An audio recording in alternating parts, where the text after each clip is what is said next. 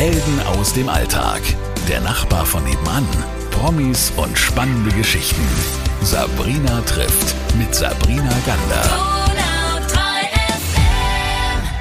Heute gibt es bei mir zwei, ich möchte den Namen Powerfrauen ja eigentlich nicht immer so missbrauchen, aber ich finde, in Anbetracht dessen, dass ihr Preisträgerinnen der Goldenen Bild der Frau seid, kann man das schon äh, sagen. Die Schwestern Tina und Daniela sind heute bei mir. Erstmal schön, dass ihr da seid. Hallo, schön hier zu sein. Hallo, wir freuen uns sehr. Ihr seid ja nicht ohne Grund hier und ihr seid auch nicht ohne Grund ähm, Preisträgerinnen. Ihr macht was ganz Besonderes. Barber Angels e.V. heißt euer Verein und ihr schneidet Menschen die Haare und gebt ihnen damit ein Stückchen Würde zurück. So hätte ich es jetzt mal zusammengefasst. Erklärt mal vielleicht ganz kurz, was dieser Verein so alles umfasst. Also es ist so, äh, wir haben uns auf die Fahne geschrieben, äh, Menschen, die wo sich es nicht leisten können, einen Haarschnitt, ihnen diese Dienstleistung äh, kostenlos zur Verfügung zu stellen, um ihnen ein Stückchen Würde zurückzugeben, um sie zu motivieren, um sie zu pushen. Wir sind mittlerweile ein sehr, sehr großer Verein geworden. Damals, 2016, im November, haben wir diesen Verein zu fünft gegründet. Der Klaus Niedermeyer, der Peter, der Marc und Daniela und ich. Und mittlerweile sind wir auf eine betrachtliche Zahl von fast 400 Mitgliedern gewachsen. Wir sind europaweit vorhanden, also in fünf Ländern insgesamt. Deutschland, Österreich, Schweiz, Spanien und Holland. Und wir möchten einfach die Welt ein bisschen schöner machen mit unserer Arbeit und äh, Menschen einen kleinen Stups geben, um wieder zurück in die Gesellschaft zu kommen. Und das passiert in dem Moment mit dem Haarschnitt, weil das Äußerliche ist sehr wichtig, nichtsdestotrotz in dieser Welt. Und man schaut ja als allererstes auf das Äußere. Wer war denn eure erste Kundin oder euer erster Kunde, sage ich jetzt mal ganz bewusst so? Bei mir war der erste Einsatz in La. Das war eigentlich eine sehr interessante Geschichte. Da waren sehr faszinierende und interessante Menschen mit dabei. Da erinnere ich mich noch an einen Mann, der erzählt hat, ähm, also er hat Frau und Kinder beim Autounfall verloren. Ja, hat dann angefangen, ja, sag ich mal, zu trinken, hat seinen Job dadurch verloren, die Wohnung verloren und lebt im Wald. Also daran kann ich mich noch sehr erinnern, aber er möchte das auch gar nicht mehr anders haben. Und ich denke, das ist eben schwierig für diese Menschen mit der Psyche, wenn solche Schicksalsschläge passieren, damit umzugehen, damit klarzukommen, vor allem noch, wenn man wirklich alleine ist, da irgendwie einen Weg wieder rauszufinden. Und ich denke, viele finden sich doch damit dann ab in dieser Situation und ja, möchten da eigentlich gar nicht mehr raus, weil sie sich dann doch so wohler fühlen. Aber ich sag mal, wenn wir dann kommen und doch ein offenes Ohr für die Menschen haben, ein bisschen vielleicht den Halt zu geben, ein bisschen Hoffnung, ein bisschen Mut, so wie Tina auch gesagt hat, ein Schubs in die richtige Richtung. Wenn es dann von 100, was wir geschnitten haben, auch nur fünf oder zwei sind, dann haben wir schon sehr viel gewonnen. Wie hat sich denn jetzt in dem Beispiel, was du erzählt hast, dieser Mann danach gefühlt, als du ihm die Haare geschnitten hast, als er wieder eine Frisur hatte? Ja, also die Körperhaltung, die spricht ja Bänder finde ich immer.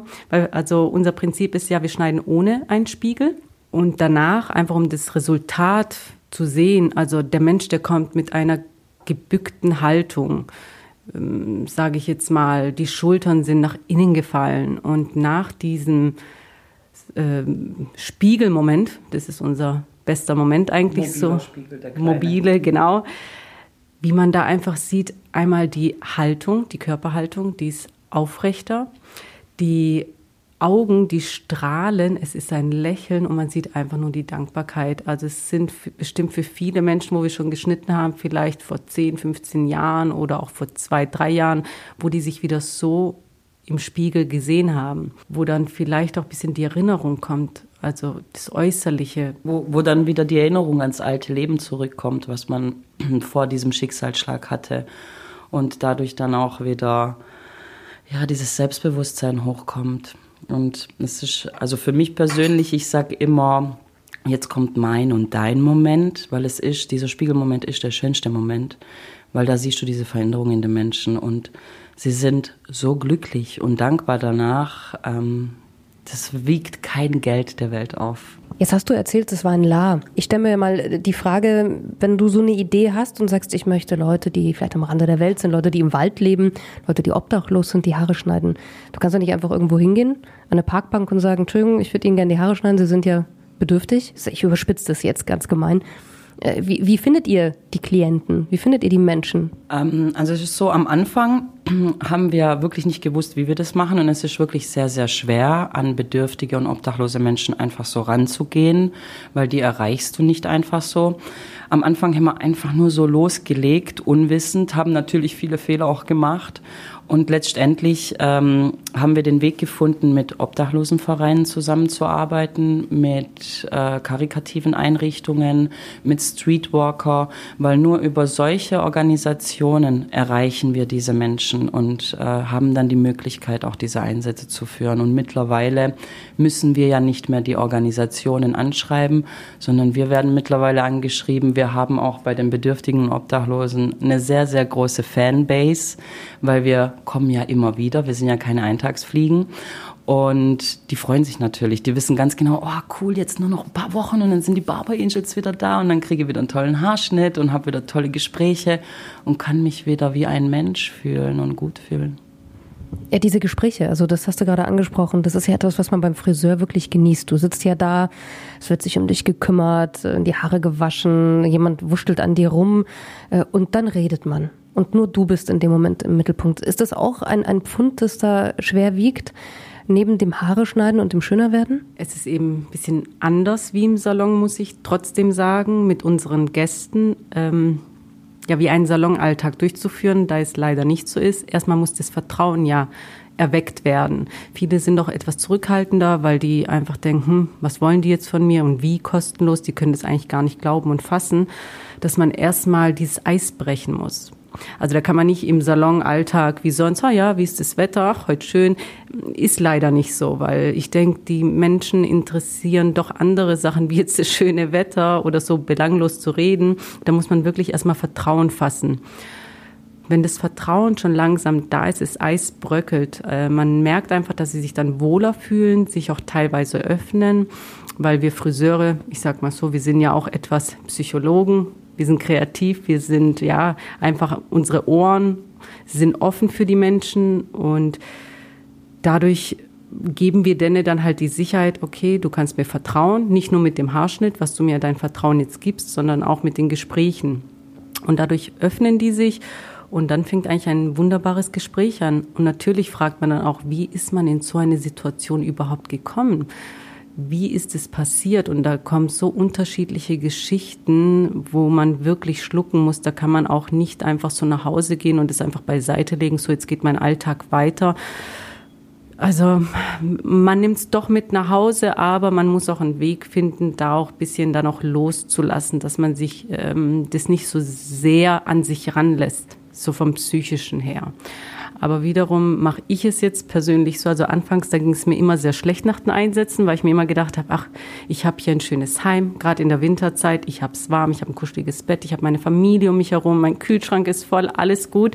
Und die Menschen, die haben teilweise echt es so schwer im Leben, wo ich mir dann nach einer Zeit dann gedacht habe, hm, warum mache ich mich jetzt so kaputt und so, also warum fühle ich mich so schlecht? Ich muss mich ja nicht schlecht fühlen, weil ich bewirke ja mit meinem Handwerk, was ich habe, etwas Gutes. Ich gebe was zurück. Und deswegen ist es ja dann auch äh, ein Ansporn für mich, da weiterzumachen und meinen Gedanken nicht mehr ins Negative zu ziehen, sondern ins Positive. Dass ich damit helfe, mit etwas wenig, was ich habe, Schere und Kamm und sag ich mal mit den Gesprächen. Und dann ging es mir eigentlich so, bin ich die letzten Jahre sehr gut die Einsätze gefahren, weil ich weiß, ich kann was zurückgeben. Nächstenliebe, Würde, tolle Gespräche, Halt. Das war mein Motor in mir drin, was mich immer weiter vorangetrieben hat. Die Gespräche sind sehr, sehr wichtig, ja, weil durch die Gespräche, wie schon meine Schwester sagt, öffnen sie sich und natürlich ist es nicht wie im Friseuralltag, weil mit den Kunden, mit den Zahlen den Kunden führt man andere Gespräche, aber die Gespräche sind deswegen so wichtig für die Menschen, weil sie merken, sie bekommen Aufmerksamkeit. Eine Aufmerksamkeit, die sie so auf der Straße nicht bekommen, weil die meisten Menschen dran vorbeilaufen, wegschauen, sich überhaupt gar nicht damit beschäftigen, was ich sehr schade finde. Und ähm, ich würde mir wünschen von den Menschen da draußen, ja, dass wenn sie mal an einem obdachlosen Menschen vorbeilaufen, setzt euch doch einfach mal neben ihn hin und fragt ihn einfach mal, wie geht es dir? Was kann ich für dich tun? Das wäre schon so ein kleiner Schritt, weil die Gespräche wirklich sehr, sehr wichtig sind und den Menschen Aufmerksamkeit signalisieren. Ich glaube, das ist so eine Art ähm, Hemmschwelle. Ich habe ähm, den Kältebus ähm, mit unterstützt, also bin mit zu den Obdachlosen nachts gefahren. Ich weiß, ähm, wie das ist, wenn man das erste Mal das macht und sagt, okay, ich spreche dich jetzt mal an, weil ich muss ja auch aus dem Verein bedingt und ich hatte auch die Erfahrung, dass einfach wahnsinnig viel Dankbarkeit dann da war, wenn man sie auch ganz normal behandelt. Was war denn für dich ähm, eine Geschichte oder eine Persönlichkeit, die dir unter die Haut gegangen ist? Also es gibt da sehr viele Geschichten, aber eine, die muss ich immer wieder erwähnen, die ist einfach drin in meinem Kopf und dieser Mensch ist auch ganz tief in meinem Herzen. Es war damals ein Einsatz in Köln, unser erster Einsatz auf der Domplatte. Und da habe ich Elvis kennengelernt. Und ich muss immer wieder diese Geschichte erzählen, weil Elvis ist ein wundervoller Mensch, ist ein älterer Mensch, 73 Jahre alt, mittlerweile wahrscheinlich schon 75, lebt schon 39 Jahre auf der Straße, ist aber so liebevoll mit allem und ähm, seine Geschichte ging schon ziemlich mir unter die Haut. Ich mache mir heute noch sehr viele Gedanken. Ich bin mit ihm immer noch in Kontakt. Wenn er dann mal irgendwo WLAN hat, schreibt er auch immer wieder, Schatze, wie geht's dir und so. Der hat mich sehr berührt, weil ähm, es ist durch diesen Haarschnitt und durch dieses Gespräch ist halt so eine Verbundenheit zwischen uns zwei entstanden und er selber als obdachloser Mensch hilft halt anderen Obdachlosen auf der Straße und motiviert sie und pusht sie. Mittlerweile ist er sogar ein Ehrenmitglied von uns Barber Angels geworden. Er hat ein Patch von uns gekriegt, aber ganz stolz. Dieses Patch trägt er auch auf seiner Jacke. Und ähm, ja, Elvis wird mir für immer im Kopf bleiben, definitiv. Aber warum? Was hat er für eine Geschichte, die dich so berührt hat? Ah, Elvis, Elvis ist jemand, ähm, der hat in seiner Jugend er hat einen Beruf gelernt, wo er viel auf dem Boden rumruppen muss. Irgendwann mal waren seine Knie kaputt und er hat sich halt einfach entschlossen, aus dem System auszusteigen, weil man hat ihn auch fallen lassen und ähm, lebt halt, egal wie, wie es ihm geht, lebt er trotzdem fröhlich, frei. Ich finde sein Durchhaltevermögen so faszinierend, dass man wirklich 39 Jahre lang auf diesem kalten Beton lebt, ja, und trotzdem noch so voller Liebe in sich ist. Und das hat mich so fasziniert am Elvis, genauso wie seine liebevolle Art. Also äh, es gibt äh, eine Arte-Dokumentation von uns. Das war die erste Dokumentation. Ich bin sehr glücklich, dass Arte das aufgenommen hat mit uns, weil das ist eine schöne Dokumentation geworden. Da lernt man auch Elvis kennen. Äh, die heißt Frisuren für ein neues Ich. Also wer gerne mal reinschauen mag, darf sich das anschauen. Es ist eine halbe Stunde geht es. Äh, man sollte auf jeden Fall Taschentücher beiseite legen, äh, vorbereitet sein, weil es gibt sehr viele emotionale Momente da drin. Und da kann man dann sehen, wer Elvis ist und wieso er so besonders ist. Wie oft weinen denn die Menschen, nachdem ihr ihnen die Haare geschnitten habt? Also es gibt schon einige Menschen, die wo danach so mit den Emotionen zu kämpfen haben, weil es für sie wirklich eine zweite Chance ist oder manchmal vielleicht auch eine vierte Chance. Komm, ich versuche es nochmal, einfach mein Leben in den Griff zu kriegen. Zum Beispiel, da gab es auch in München einen Fall bei der ähm, Melanie B. Das war auch also Wahnsinn, was sie auch alles erlebt hat im Leben und was ihr, also wie sie sich durch diesen Haarschnitt, weil es war also eine komplette Veränderung von langen Haaren auf sag ich mal, schulterlange Haare und was es ihr einfach gegeben hat, sich da rauszuwursteln, sage ich mal, aus ihrer Situation, äh, weil die war dann auch im Frauenhaus mit ihren Kindern. Ihr ist auch Schlimmes widerfahren in der Vergangenheit und durch diesen Haarschnitt hat sich so Mut zusammengefasst und ihr sind auch Tränen geflossen, dass sie gesagt hat, so, jetzt will ich mein Leben in die Hand nehmen, hat sich beworben, hat sogar eine Wohnung bekommen und im Endeffekt dann auch, also am Schluss, ihre Kinder wieder zurückbekommen.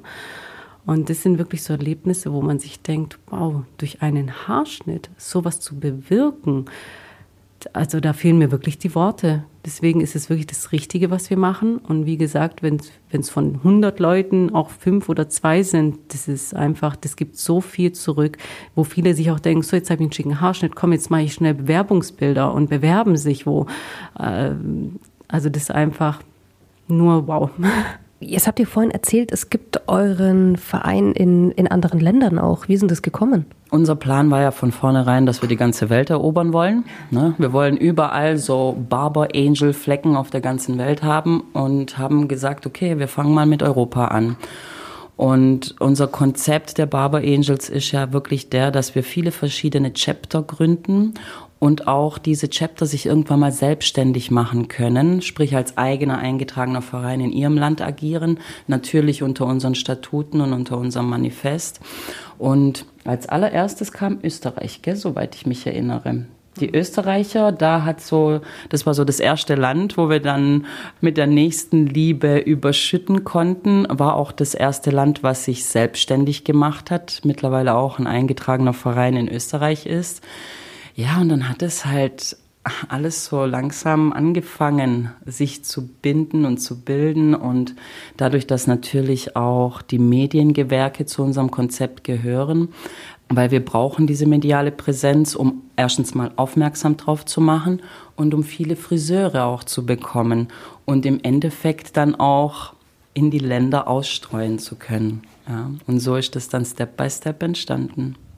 Jetzt habe ich eingangs gesagt, ihr seid Preisträgerinnen äh, der Goldenen Bild der Frau. Das heißt, es gibt noch bald eine Gala und man kann euch aber noch unterstützen. Das ist ganz wichtig an dem Punkt. Wie kann man euch unterstützen? Ähm, also unterstützen kann man uns einmal unter www.goldenebildderfrau.de. Da kann man uns äh, online eine Stimme geben und dann kann man auch anrufen für uns. Das wäre einmal die 0137 5 100 353. Und da kann man telefonisch so oft man will für uns voten. Ich glaube, 14 Cent ist es aus dem Festnetz und 1 Euro ist es vom mobilen Netz. Und da kann man wirklich so oft anrufen, wie man will. Aber ihr könnt alle voten auf jeden Fall bis Sommer, Herbst und dann schauen wir weiter, ob sich das Voting verlängert. Sehr schön. Ich wünsche euch auf jeden Fall ganz, ganz viel Erfolg, viel Glück. Ich hatte ja schon jemanden äh, von die Goldene Bilderfrau da. Das war die Stiftung Valentina. Dazu gibt es auch ein ganz herzzerreißendes Interview mit den Eltern von der kleinen Valentina, die es nicht geschafft hat, aber sie hat ein ganz großes Erbe in die Welt gesetzt. Und bei euch kann ich nur sagen, ihr äh, setzt das Ding ja weiter fort und schneidet und schneidet und inspiriert hoffentlich ganz viele Kolleginnen und Kollegen noch. Und ich drücke euch die Daumen. Dankeschön, Tina und Daniela. Dankeschön, war schön hier zu sein. Vielen Dank für die Einladung. Helden aus dem Alltag. Der Nachbar von nebenan. Promis und spannende Geschichten. Sabrina trifft mit Sabrina Gander.